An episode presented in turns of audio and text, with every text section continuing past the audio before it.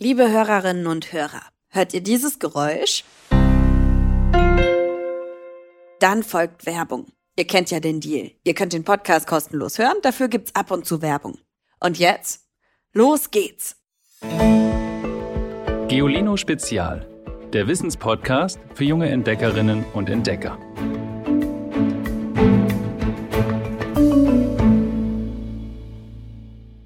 Hallo ihr Lieben! Vor den Corona-Jahren war es jedes Jahr dasselbe zum ersten Mai-Wochenende. Dann hat es für einige Tage getobt und gewuselt vor den Türen unseres Verlaghauses Gruner und Jahr, in dem die Geolino-Redaktion sitzt und in dem auch unser Podcast-Studio steht, in dem ich jetzt gerade sitze. Dann haben nämlich Zehntausende Besucherinnen und Besucher mit viel Lärm und Trubel eine der größten Partys der Stadt gefeiert. Den Hafengeburtstag. Das Datum der Gründung des Hamburger Hafens geht auf einen Tag im tiefsten Mittelalter zurück. Damals, am 7. Mai 1189, soll Kaiser Friedrich I. Barbarossa den Hamburgern und Hamburgerinnen den sogenannten Freibrief ausgestellt haben. In dieser Urkunde hat der Herrscher unter anderem festgelegt, dass die Hamburger künftig keine Zölle mehr zahlen müssten für die Waren, die sie mit ihren Schiffen zwischen dem Hafen und der Nordsee auf der Elbe transportiert haben. Den Freibrief hat er zum Dank dafür ausgestellt, dass die Stadt seinen Kreuzzug ins Heilige Land unterstützt hatte. Das war ein tolles Geschenk für jeden Kaufmann. Und so wurde die Stadt zum Magneten für Händler aus ganz Nord- und Osteuropa. Mithilfe des Freibriefs konnte sich Hamburg erst zum größten deutschen Seehafen entwickeln und ist bis heute eine der reichsten Städte im ganzen Land. Was in Hamburg aber niemand gern hört, der Freibrief ist gefälscht. Und was Fälschungen so anrichten können, darum geht's heute.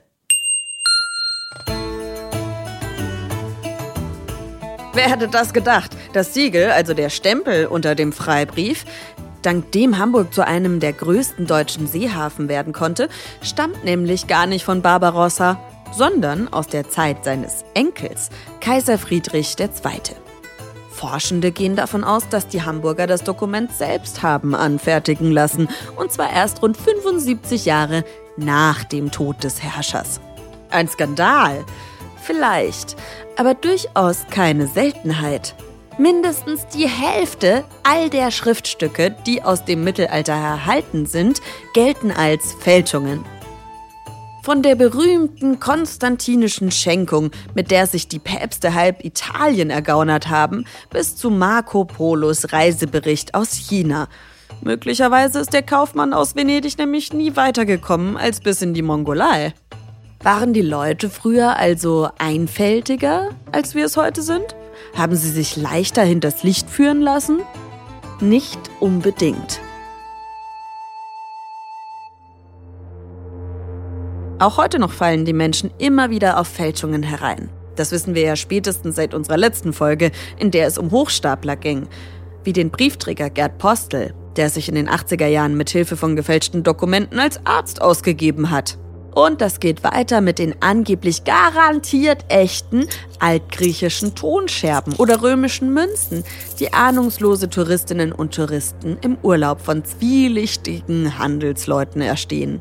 Und reicht bis zu den Werken berühmter Künstlerinnen und Künstler. Regelmäßig tauchen nämlich angeblich neu entdeckte Bilder alter Meister auf. Expertinnen und Experten schätzen, dass es allein von dem deutschen Maler Albrecht Dürer, der von 1471 bis 1528 gelebt hat, rund 500.000 Drucke gibt, die Dürer nie angefertigt hat. Aber zum Glück werden die Tricks, um Fälschern und Fälscherinnen auf die Spur zu kommen, immer raffinierter. Heute können Expertinnen und Experten zum Beispiel sehr genau feststellen, wie alt ein Bild ist und welche Materialien verwendet wurden. Per Infrarotscanner kann ein Gemälde so durchleuchtet werden, dass man auch sieht, was unter der Farbe liegt, zum Beispiel frühere Skizzen. Die Werkzeuge, die Ihnen zur Verfügung stehen, sind ziemlich vielseitig. Das können Mikroskope sein oder ultraviolettes Licht oder auch einfach eine Pinzette. Mit der werden winzige Materialproben genommen und chemisch untersucht. So wird gecheckt, ob die Bestandteile aus der Zeit stammen, in der der Künstler oder die Künstlerin wirklich gelebt hat. Oder ob die Farbe vielleicht erst vor kurzem mit modernen Zutaten angerührt wurde.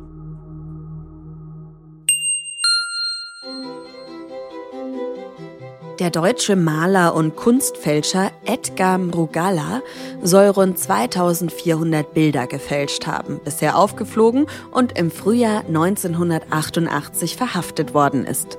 Später hat er seine Originale sogar in einer eigenen Kunsthalle ausgestellt. Aber solche Fälschungen sind noch recht harmlos. Darauf hereinzufallen ist höchstens vielleicht peinlich und kostet, wenn es dumm läuft, einen gehörigen Batzen Geld. Manchmal kann es durch Fälschungen aber sogar gefährlich für Leib und Leben werden. Wenn die vermeintliche Markenjeans nach dem ersten Waschen auseinanderfällt, ist das noch nicht so schlimm. Aber was, wenn man ein gefälschtes Medikament kauft? Die Inter-Academy Partnership, kurz IAP, ist ein Verbund von über 140 Wissenschaftsakademien weltweit. Laut der IAP können gefälschte und minderwertige Impfstoffe, Medikamente und medizinische Produkte bis zu einer Million Todesopfer im Jahr verursachen. Oder ein nachgemachtes Ersatzteil fürs Auto. Fälscherinnen und Fälscher verkaufen teils minderwertige Bremsen, wegen der schwere Unfälle drohen. Warum tun Menschen sowas? Ganz einfach, weil sie sich damit leicht eine goldene Nase verdienen können. Oder aus Geltungsdrang. Von manchem Kunstfälschenden ist bekannt, dass er erst angefangen hat, berühmte Gemälde zu kopieren, als seine eigenen Bilder erfolglos geblieben sind. Aber das Risiko ist hoch. Wer enttarnt wird, dem drohen Gefängnisstrafen.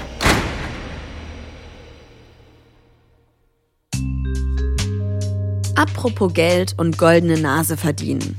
Obwohl unsere Euroscheine als besonders fälschungssicher gelten, stellt die Polizei Jahr für Jahr auch sogenannte Blüten, also gefälschte Geldscheine sicher.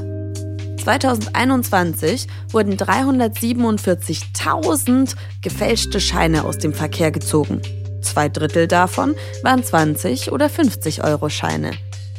Im Gegensatz zu Antiquitäten oder Kunstwerken haben Geldscheine aber ganz bestimmte Sicherheitsmerkmale, die die Betrügerei erschweren sollen. Ob der Schein trügt? Es gibt einige Merkmale, an denen ihr echtes Geld erkennen könnt. Erstens das Durchsichtregister. Haltet mal einen Geldschein gegen das Licht. Dann setzt sich aus den scheinbar sinnlosen Zeichen auf Vorder- und Rückseite der Wert der Note zusammen. Bei einem 50-Euro-Schein also zum Beispiel die 50. Als zweites wäre da das Wasserzeichen. Im Gegenlicht erkennt ihr auch das Hauptmotiv der Banknote und ihren Wert. Wasserzeichen entstehen durch unterschiedliche Papierstärken. Drittens der Stichtiefdruck. Einige Motive auf einem Geldschein sind in diesem besonderen Verfahren aufgedruckt. So könnt ihr mit den Fingern ganz deutlich die Abkürzung der Europäischen Zentralbank ertasten. Viertens das Hologramm. Kippt mal einen Schein vor und zurück. Dann erscheint abwechselnd sein Wert oder das Gebäude, das auch in groß auf der Note abgebildet ist. Bei kleineren Scheinen sieht man das Eurozeichen. Und fünftens die Mikroschrift. Manche Elemente erscheinen auf den ersten Blick als bloße Linien, Balken oder Muster. Aber hier verbirgt sich eine bis zu 0,2 mm kleine Schrift. Schaut mal ganz genau hin oder nehmt euch eine Lupe zur Hilfe. Das Gute ist, die Zahl gefälschter Scheine ist auf einem Rekordtiefstand. Ganz lässt sich das Problem aber nicht beheben. Denn das Schwierige mit den gefälschten Banknoten, das wissen die Expertinnen und Experten, sind leider wir selbst. Wer von uns nimmt schon einen 20er wirklich in Augenschein, bevor er ihn in die Geldbörse steckt? Das gleiche gilt auch für viele Markenprodukte. Teure Uhren und schicke Klamotten oder Smartphones werden nachgemacht, ab und an sogar ganze Autos. Diese sogenannte Produktpiraterie ist höchst kriminell und der Schaden gigantisch. So gehen Firmen in der Europäischen Union laut dem EU-Amt für geistiges Eigentum jährlich rund 60 Milliarden Euro verloren. Man muss also auch beim Einkaufen wachsam sein und die Augen offen halten. Das galt auch für Kolleginnen und Kollegen aus unserem Hause, denn auch Journalistinnen und Journalisten gehen manchmal dreisten Fälschern auf den Leim. Mitarbeitende der Zeitschrift Stern haben 1983 tatsächlich gedacht, die Tagebücher von Adolf Hitler entdeckt zu haben. Aber die waren nicht echt, sondern vom Kunstfälscher Konrad Kujau verfasst. Darüber gibt es einen echt spannenden Podcast der Kolleginnen und Kollegen. Den findet ihr auch in eurer Podcast-App. Faking Hitler heißt der. Und hochaktuelle Fälschungen, die manchmal echt leicht zu durchschauen sind, sind sogenannte Deepfakes. Bei Deepfakes werden Gesichter in Fotos oder Videos digital ausgetauscht und Stimmen künstlich hergestellt. Fake heißt auf Englisch Fälschung und Deep steht für Deep Learning, also für selbstlernende Software. Die wird mit Videos oder Tonaufnahmen einer Person gefüttert. Mithilfe der Daten lernt der Computer dann die Stimme und Gesichtsausdrücke der Person nachzuahmen man kann sie dann die verrücktesten Dinge sagen und tun lassen. Es ist wie ein Marionettenspiel, bei dem die Puppen wie Menschen wirken. Falls ihr ein Smartphone habt, habt ihr vielleicht auch schon mal einen Deepfake erstellt. Vielleicht sogar von euch selbst. Es gibt Apps, die euch altern lassen. Mit Falten, grauen Haaren und Zauselbart in eurem Gesicht. Oder ihr zaubert euch in eine Filmszene und werdet plötzlich zum Hobbit. Deepfakes können auch echt witzig sein. Oft sind sie auch leicht zu erkennen, denn noch ist die Technik nicht ausgereift. In vielen Videos erinnern die Personen an Roboter. Die Sprache klingt abgehakt, die Mundwinkel hüpfen seltsam, der Kopf wirkt wie auf den Hals geschraubt. Aber die Software lernt dank künstlicher Intelligenz schnell hinzu. In wenigen Jahren werden selbst Menschen, die geschult sind, Fälschungen aufzuspüren, sie kaum noch erkennen können, sagen Experten wie Patrick Eichroth der am Fraunhofer Institut für digitale Medientechnologie in Ilmenau Deepfakes erforscht. Worauf ihr aber achten könnt, um solche Fälschungen zu erkennen und warum Deepfakes so gefährlich sein können, das haben wir euch auf geolino.de aufbereitet. Da seht ihr auch Beispielvideos, zum Beispiel von einem Internetnutzer, der sich mit einem ursprünglich ernsten Interview mit einem General der Bundeswehr einen Scherz erlaubt hat. Mithilfe der Deepfake-Technologie hat er den General nämlich in den britischen Schauspieler Rowan Atkinson verwandelt. Den kennt ihr sicher. Besser bekannt ist er als Mr. Bean. Garantiert unverfälscht hört ihr jetzt unseren Witz der Woche. Hallo, ich bin Emilia Skrimzell und mein Witz ist, was haben Wolken und Lehrer gemeinsam?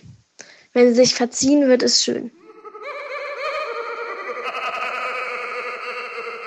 Ich will noch mehr von euren Witzen. Schickt sie mir per Sprachnachricht an 0160 351 906 8.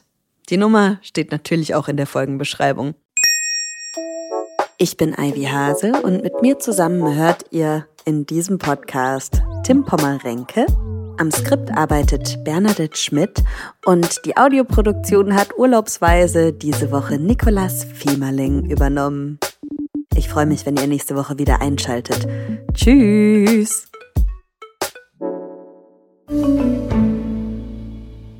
Noch mehr Geolino für zu Hause? Schaut einfach unter geolino.de slash spezial.